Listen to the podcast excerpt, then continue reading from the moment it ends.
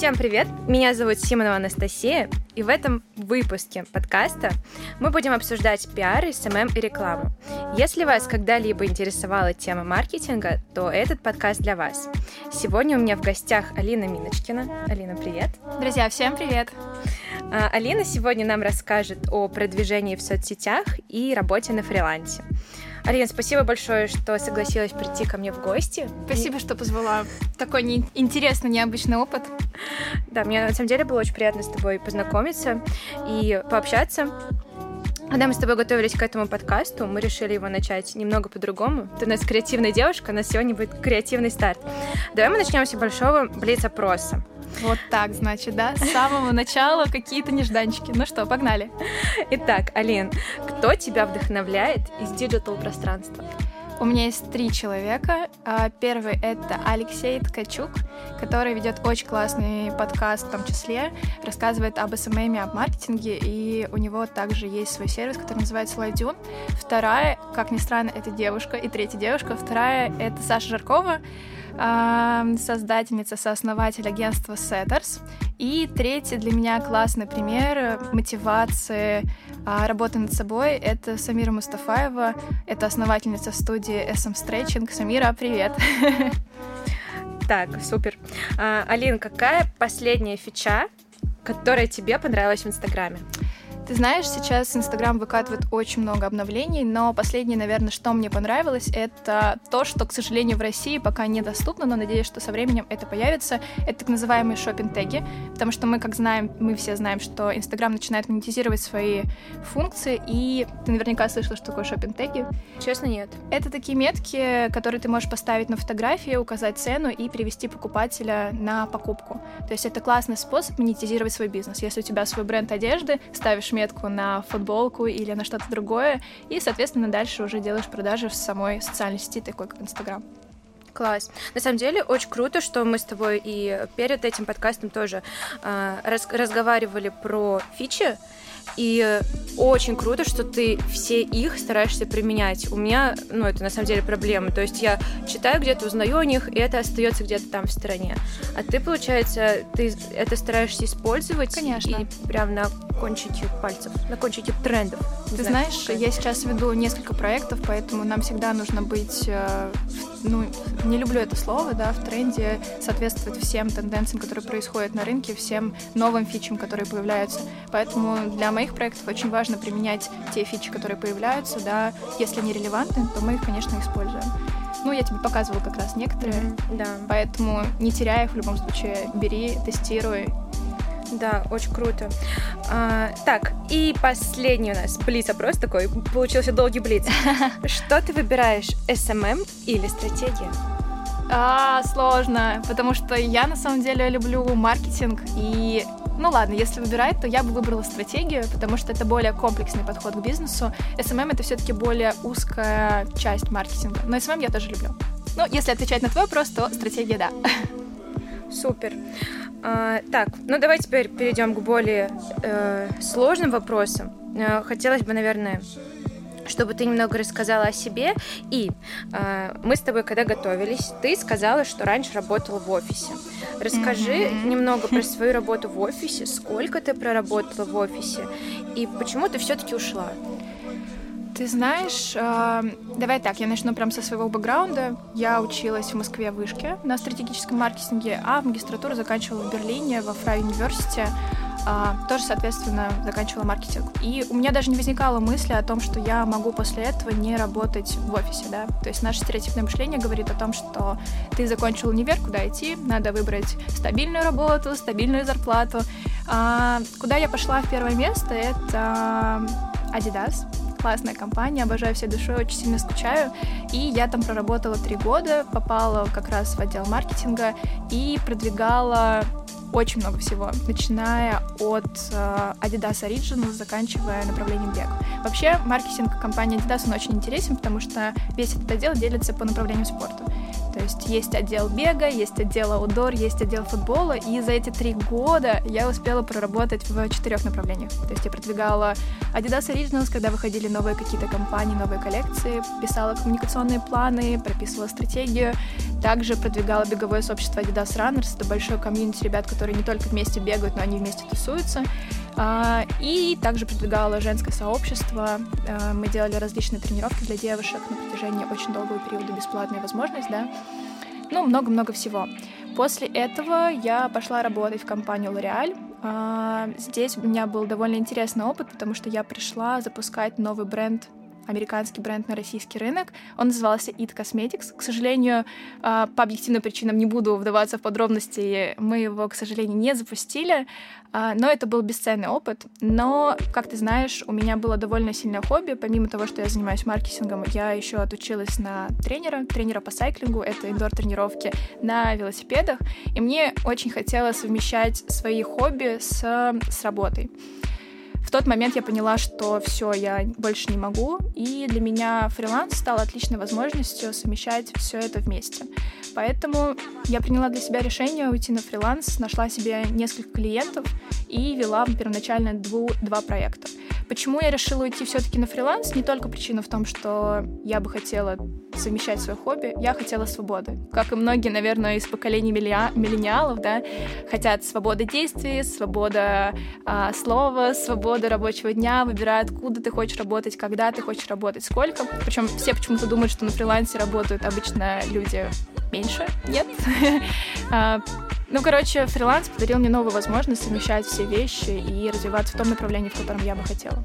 Да, классная мечта. Я представляю, как ты лежишь на Бали, выпиваешь смузи, и твоя жизнь прекрасна. Знаешь, с этого и началось, что я сидела на Бали, магическое место, и ребята мне пишут, говорят, Алин, у нас есть два классных проекта, помоги нам найти SMM-специалиста. И я говорю, окей, давайте я поищу, посмотрю. А потом сижу на острове и думаю, блин, э, окей, а почему бы мне не попробовать самой, если я давно хотела это наконец-таки попробовать? Написала ребятам, предложила свои услуги, выполнила тестовое задание, и все, написала заявление, ушла на эти два проекта. Что за тестовое задание было? Небольшие два тестовые задания. Тогда на меня вышли два проекта. Это студия, где я преподавала, студия «Заряд» и кафе здорового питания «Холли Бейзил». А, мне нужно было составить рубрикатор, интересная тема для того, чтобы увеличивать вовлеченность подписчиков. А, мне нужно было написать несколько примеров текстов, да, чтобы соблюдать tone of voice, голос бренда, и как-то вовлекать аудиторию в покупку, в, развлекая ее и так далее. И создать э, визуальную концепцию бренда, Такие были три пункта, насколько я помню. Но это было уже так давно. А ты помнишь рубрикатор? рубрикатор. Но я помню, что я тогда почитала очень умные статьи, поняла, что все посты, в основном, конечно, основной посыл — это продающие посты, но для того, чтобы развлекать все-таки аудиторию, должны быть четыре вида постов. Это информационные, это познавательные, это развлекательные посты и коммерческие. Информационные, когда ты рассказываешь больше о том, а, не знаю, например, если это студия фитнес, да, каких-то там о новой команде, о новом тренере, какая-то новая информация относительно вашей компании. Познавательные посты — это «А знали ли вы, что протеин — это белок?» Ну, условно говоря, какие-то познавательные факты, и эта рубрика на самом деле сейчас бумит, потому что все люди в основном заходят в Инстаграм, чтобы либо развлечься, либо получить какой-то полезный познавательный контент. Третья рубрика — это развлекательный контент, да, когда мы предлагаем людям немножко отдохнуть от вот этого потока мыслей и немножко там, раз, развлекаем эту аудиторию. И четвертое это коммерческий, когда мы рассказываем о каких-то выгодных предложениях, о каких-то акциях. Ну, то есть продаем свои услуги а, через Инстаграм. Угу. Слушай, а вот расскажи, пожалуйста, вначале ты, когда пришла в Adidas, ты начинала со стажера или уже как специалист? Со стажера, да. Я помню, что тогда я тоже проходила очень много тестовых заданий. По-моему, было около пяти этапов отбора. А, и первый этап — это, понятно, скрининг резюме. Второй этап — это когда ты выполняешь тестовые задания. Насколько я помню, я должна была сделать небольшую презентацию о себе и почему я должна попасть в компанию Adidas, ну, классические mm-hmm, вопросы. Да. И дальше уже э, были различные тесты, встречи с HR, встречи с будущим руководителем. Но да, я пришла, получается, на позицию стажера, и это был офигенный опыт. Круто. А, так, Ален, теперь вернемся в настоящее. А, ты работаешь на фрилансе, а, и ты сейчас оказываешь услуги а, по SMM. Оказываешь ли ты еще либо какие услуги по продвижению? А, ты знаешь, на самом деле SMM стал для меня классной точкой входа в стию фрилансеров, а, но все-таки основная специализация сейчас — это стратегия. То есть я помогаю многим бизнесам выходить э, на рынок с нуля, прописываем с ними полностью их концепцию, их позиционирование, их уникальное торговое предложение, смотрим, какая у них целевая аудитория, да, и смотрим, какой продукт, насколько он актуален сейчас на рынке. Поэтому, отвечая, наверное, на твой вопрос, SMM — это действительно там, в том числе моя одна из частей моей специализации, да, но я сейчас все равно стараюсь уходить от этого и переходить больше в стратегию и также в таргетинг. Я сейчас прохожу курсы по таргетингу и хочу в дальнейшем в этой сфере активно развиваться. Угу. Алин, расскажи, пожалуйста, вопрос к тебе как к эксперту. В чем залог эффективной стратегии продвижения? Но давай я выделю три пункта, которые, на мой взгляд, хорошо отражают эффективную стратегию продвижения. Давай представим, что бренд — это человек, и у каждого человека есть лицо. То, как он выглядит, то, как его видят другие люди. То же самое и касается бренда. У бренда должна быть определенная концепция, его упаковка, как вкусная конфета, знаешь, с фантиком, да? Второе — это продукт, на который есть спрос. Либо он был первоначально сформирован рынком, либо вы самостоятельно его формируете. Как, например, сейчас, в год пандемии, это происходит с масками. Ну, никому раньше не нужны были маски, но рынок таков, что сейчас они, к сожалению, ну или к счастью, нужны. Третье — это понятный KPI. Чтобы компания была эффективной, очень важно первоначально выделить цели, к которым ты будешь стремиться. И эффективная компания, если ты этих KPI, соответственно, будешь достигать. Ну ладно, давай последний пункт. Тестируйте. Обязательно подключайте таргет, вечное тестирование, проводите, ставьте гипотезы и оптимизируйте свой бюджет для того, чтобы достигать наилучших результатов. Даже четыре пункта получилось. Четыре лучше, чем три. А, так, Алин, а, сейчас хотелось бы вернуться к фрилансу и к работе на фрилансе. Я интересовалась на самом деле этой темой и чекала разные площадки. В частности, я зашла на Авито, и увидела, что СММщики ставят там, ну уж очень низкие цены. Я видела несколько объявлений, где стоимость на услуги СММщика 2000 рублей. Боже, Настя, пожалуйста, не говори такие цифры. Ну да, я согласна с тобой, я прекрасно понимаю, что за 2000 рублей никакой, а, ни, ни о какой качественной услуге не может идти речи. На твой взгляд, какой средний чек на рынке SMM-услуг, который может принести реальный результат? Давай так, первое, я в шоке, что люди вообще выставляют такие цены, 2000 за SMM, what the fuck? Второе, а, здесь, наверное, нельзя сказать какую-то среднюю стоимость услуг на SMM. А, здесь все зависит от твоего бэкграунда, от твоего опыта, от твоего образования. Но, ты знаешь, я тоже задавалась таким вопросом, когда я переходила в область SMM. Я спрашивала у своих знакомых, и говорила, блин, ребята, скажите, пожалуйста, ну какую цену мне выставлять своему клиенту? Mm-hmm. Здесь вы должны сами почувствовать какую стоимость, как, на какую стоимость вы, условно говоря, стоите. Я первоначально брала проекты за 30 тысяч рублей. Сейчас я понимаю, что я уже постепенно поднимаю свой чек, но это в первую очередь зависит от моей экспертизы, которая с каждым месяцем, с каждым днем растет, растет. И второй момент — это от количества обязанностей, потому что, приходя на проект, у тебя первоначально один пул задач, потом он расширяется, потому что проект развивается, и, соответственно, дальше я уже добавляю за свои услуги. Продюсирование, таргетинг и так далее. Поняла. А, слушай, тогда э, такой вопрос тонкости и нюансы. А, как ты считаешь, нужно ли заключать договор при работе с клиентами? Мой ответ однозначно да. В моей жизни, к сожалению, были кейсы, когда я начинала работать без договора, и это все сказывалось на дальнейшей работе. То есть у меня был плачевный опыт, когда я проработала один месяц бесплатно, мне, к сожалению, не заплатили никаких денег, и мне пришлось потом искать новых клиентов. Сейчас я со всеми со своими клиентами, со всеми проектами заключаю договор, где я прописываю стоимость моих услуг, а, пол моих задач и, соответственно, и, соответственно, обязанности моего клиента, как в какие сроки он должен оплатить мне эти услуги и так далее, и так далее. Поэтому, отвечать, отвечая на твой вопрос, я могу сказать, что да, заключайте договор перед тем, как приступить к этому проекту. Тогда вы будете уверены, что вам заплатят за услуги, но при этом вы должны предоставлять качественный сервис со своей стороны. Да, я поняла. Думаю, это очень классный совет. И как раз вот этот пример, который ты привела, что работала за бесплатно. Учитесь на чужих ошибках. Вот. Э, итак, Алин, расскажи, пожалуйста, какие проекты ты сейчас ведешь? Какие люди помогают тебе при ведении проектов? Есть ли у тебя своя команда? Столько вопросов сразу. Смотри, давай по порядку. Я веду один проект, связанный с, СМ, с SMM, и два проекта, которые связаны с написанием стратегии и выводом брендов на российский рынок. Один бренд, который я веду сейчас с точки зрения SMM, это ребята, которые делают авторскую мебель из натурального дерева. Эти ребята делают офигенные столы реки, делают классную корпусную мебель, и все эти изделия изготавливаются на заказ. То есть нет такого, как Икея, что ты пришел, взял, купил. Два проекта остальные, которым я прописываю стратегию, это Первый проект, он связан с подарками. Как раз под Новый год это актуально как никогда. Я помогала ребятам здесь прописывать маркетинговую стратегию, найти свою нишу на рынке, найти свою целевую аудиторию. Сейчас мы на том этапе, что мы уже запустили лендинг, мы подключили контекстную рекламу, и я помогаю как раз социальными сетями. Третий проект, но второй с точки зрения стратегии, это как раз ювелирное украшение, причем это экологичный проект, как оказалось, а, ювелирное украшение с камнями, которые не добываются в месторождениях, а выращиваются выращивают из кристаллов. Здесь я тоже помогаю больше с маркетинговой стратегией и выводом бренда на рынок. Угу. А, так, про проекты поняла. А теперь немного снова про команду хотела тебя вернуть.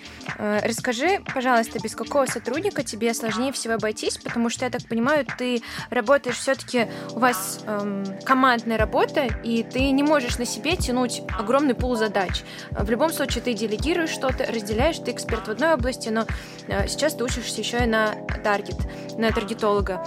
Э, но, кроме того, мы с тобой общались, ты говорила, что ты, например, не занимаешься дизайном. Абсолютно верно. Смотри, на каждом проекте у меня есть команда, сформированная команда.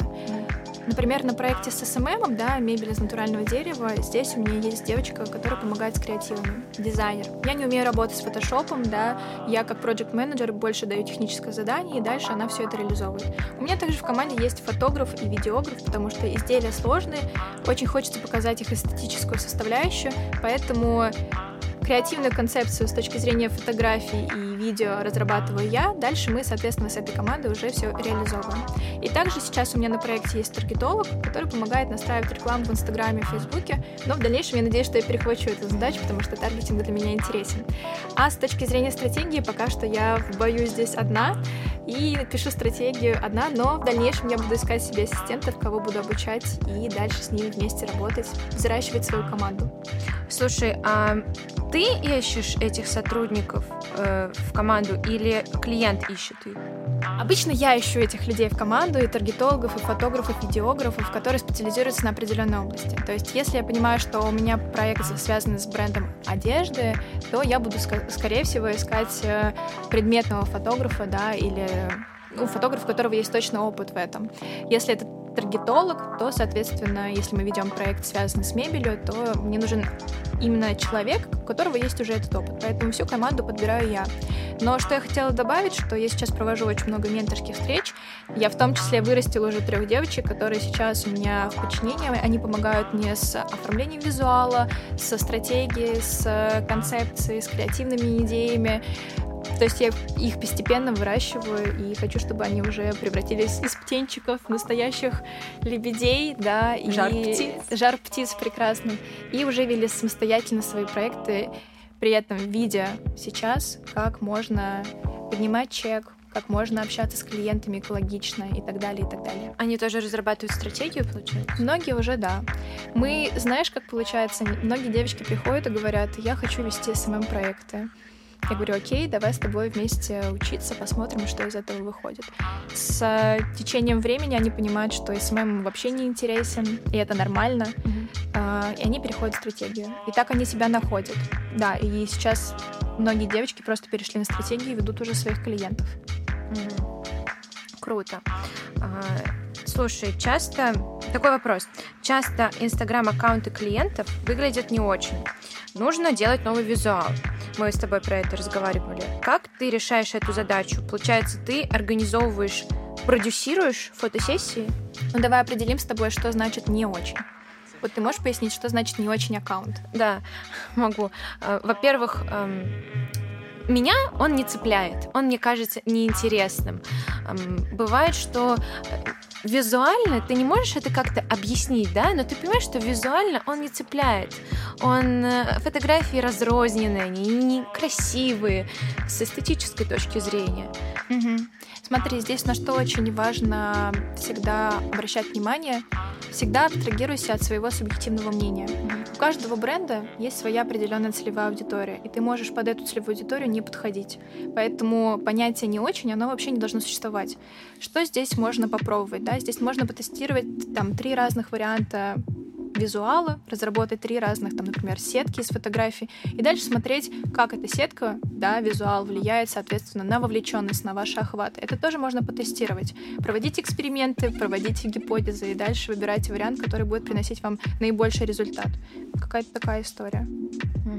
Так, смотри, получается, фотограф делает фотографии, ты даешь ему ТЗ, да? Можно смотри, сказать? Да, все верно. Мы с тобой как раз не закончили про тему визуала. То есть, если мы понимаем, что а, давай так, а, если мы понимаем, что визуал не подходит той целевой аудитории, а, я разрабатываю креативную концепцию, смотря какая целевая аудитория, какие у нее потребности, какие у нее боли, какие ценности. Согласовываем все это с клиентом, и дальше я беру команду фотографа, если нужно видеографа, и все начинаем реализовывать. Помимо этого, здесь могут быть такие люди, как сет-дизайнер, здесь может быть, э, мы выбираем отдельные локации, здесь мы подготавливаем определенный мудборд, то есть это фотографии, которые, на которые мы хотим ориентироваться а при создании делаешь? фотографий. Да, можно сказать, что я по большей части выступаю как продюсер, mm-hmm. то есть все техническое задание, вся концепция, локация, люди, которые будут, все кадры, которые мы должны получить, количество, размеры, все это должна вести я. Понятно. Поэтому здесь такая история. Сколько времени у тебя в среднем уходит на один проект? Бывает э, такое, что ты ведешь несколько проектов одновременно? Это хороший вопрос. Особенно, мне кажется, он актуальный для фрилансеров. Сейчас я понимаю, что больше трех проектов я не могу вести. Именно вести качественно. Но сейчас я беру четвертого клиента, буду просто меньше спать, видимо. В день у меня примерно уходит на одного клиента, ну, два минимум 3-4 часа. То есть смотри, если посчитать три проекта по 3 часа, это уже выходит около 9 часов. Поэтому я не знаю, как люди берут э, SMM-проекты за 2000 рублей. Для меня комфортно, конечно, вести там 3-4 проекта. Может быть, кто-то может быть лучше, да, там, может быть, кто-то берет больше, но мне так комфортно. Ну да, главное все-таки делать упор на качество, а не на количество, я так считаю. Абсолютно. И обязательно планируйте свое время. Моя задача предоставить качественные услуги своему клиенту, и когда ты ведешь классный проект, понятное дело, что пул задач он будет расширяться, клиент будет хотеть все больше и больше, и здесь очень важно соблюсти баланс, чтобы тебе было комфортно и было классно предоставлены услуги. Поняла. Так, э, смотри, Алин, мы этот подкаст делаем для людей, которые заинтересованы в маркетинге, которые, возможно, себя хотят попробовать в этом, которые интересуются, которые хотят продвигать свой бренд и так далее. Какие советы ты можешь дать начинающим специалистам в этой сфере? Ох, вспоминаю себя года три назад, и что бы я, наверное, хотела услышать, не бойтесь пробовать, это точно первый совет. Я знаю, что у многих ребят возникает страх, когда к ним приходят клиенты, такие, боже, за что хвататься, что делать, куда бежать. Просто успокойтесь, сконцентрируйтесь, да, подумайте, что вы можете предоставить своему клиенту, напишите это на листке бумаги и сделайте коммерческое свое первое предложение. Это первый совет. Второе, не забывайте отдыхать. Проектов всегда может быть много, работы всегда может быть много, но твой отдых влияет на твою продуктивность. Поэтому обязательно keep calm и дайте себе немножко расслабиться. Третий — это планирование. Всегда планируйте свое время, всегда планируйте свою работу для того, чтобы... Не люблю это слово, но я его использую, профокапиться. И четвертое, старайтесь продавать больше своих услуг. То есть, если вы пришли на проект и при этом ведете аккаунт, понимаете, что вы уже готовы взяться за таргетинг, предложите клиенту эту услугу, поставьте небольшой чек на первый месяц. Если это действительно принесет результат, то уже поднимайте среднюю стоимость своих услуг. Какие-то такие, наверное, советы. Короче, не бойтесь, don't give up. О, Лин, слушай, еще забыла тебя спросить, а как вообще ты себя позиционируешь перед клиентом? Это последний вопрос. Обещаю. А, вчера прочитала очень классную статью про, про такое понятие, как бизнес-ангел. Это человек, который обладает определенной экспертизой и при этом э, помогает бизнесу, например, выходить с нуля. Наверное, я себя позиционирую как стратегический маркетолог, как бизнес-ангел, можно сказать. Так романтично звучит. Ну, хочется, да, девочки романтики. И, наверное, продюсер ваших проектов. То есть я от и до смогу помочь вам выйти на рынок и принести первые продажи, принести первый результат, выполнить те цели, которые мы ставим в самом начале проекта. Поэтому продюсер проектов. Супер. Я думаю, на этом мы на сегодня можем закончить. Алина, спасибо тебе большое, что ты встретилась со мной, зарядилась своим позитивным, продуктивным настроением. Я прям захотела сейчас что-нибудь э, такое поделать, пошебуршать. Я очень рекомендую вам подписаться на Аленин Инстаграм. Спасибо тебе большое. Мне было очень приятно, очень классный опыт. Я понимаю, что еще надо расти и расти, но это классный старт. А, да, я согласна с тобой. Я желаю, мы с Алиной желаем вам найти себя и заниматься любимым делом. Пробуйте, не сдавайтесь. Да. И до встречи на новом подкасте. Всем пока. Пока-пока.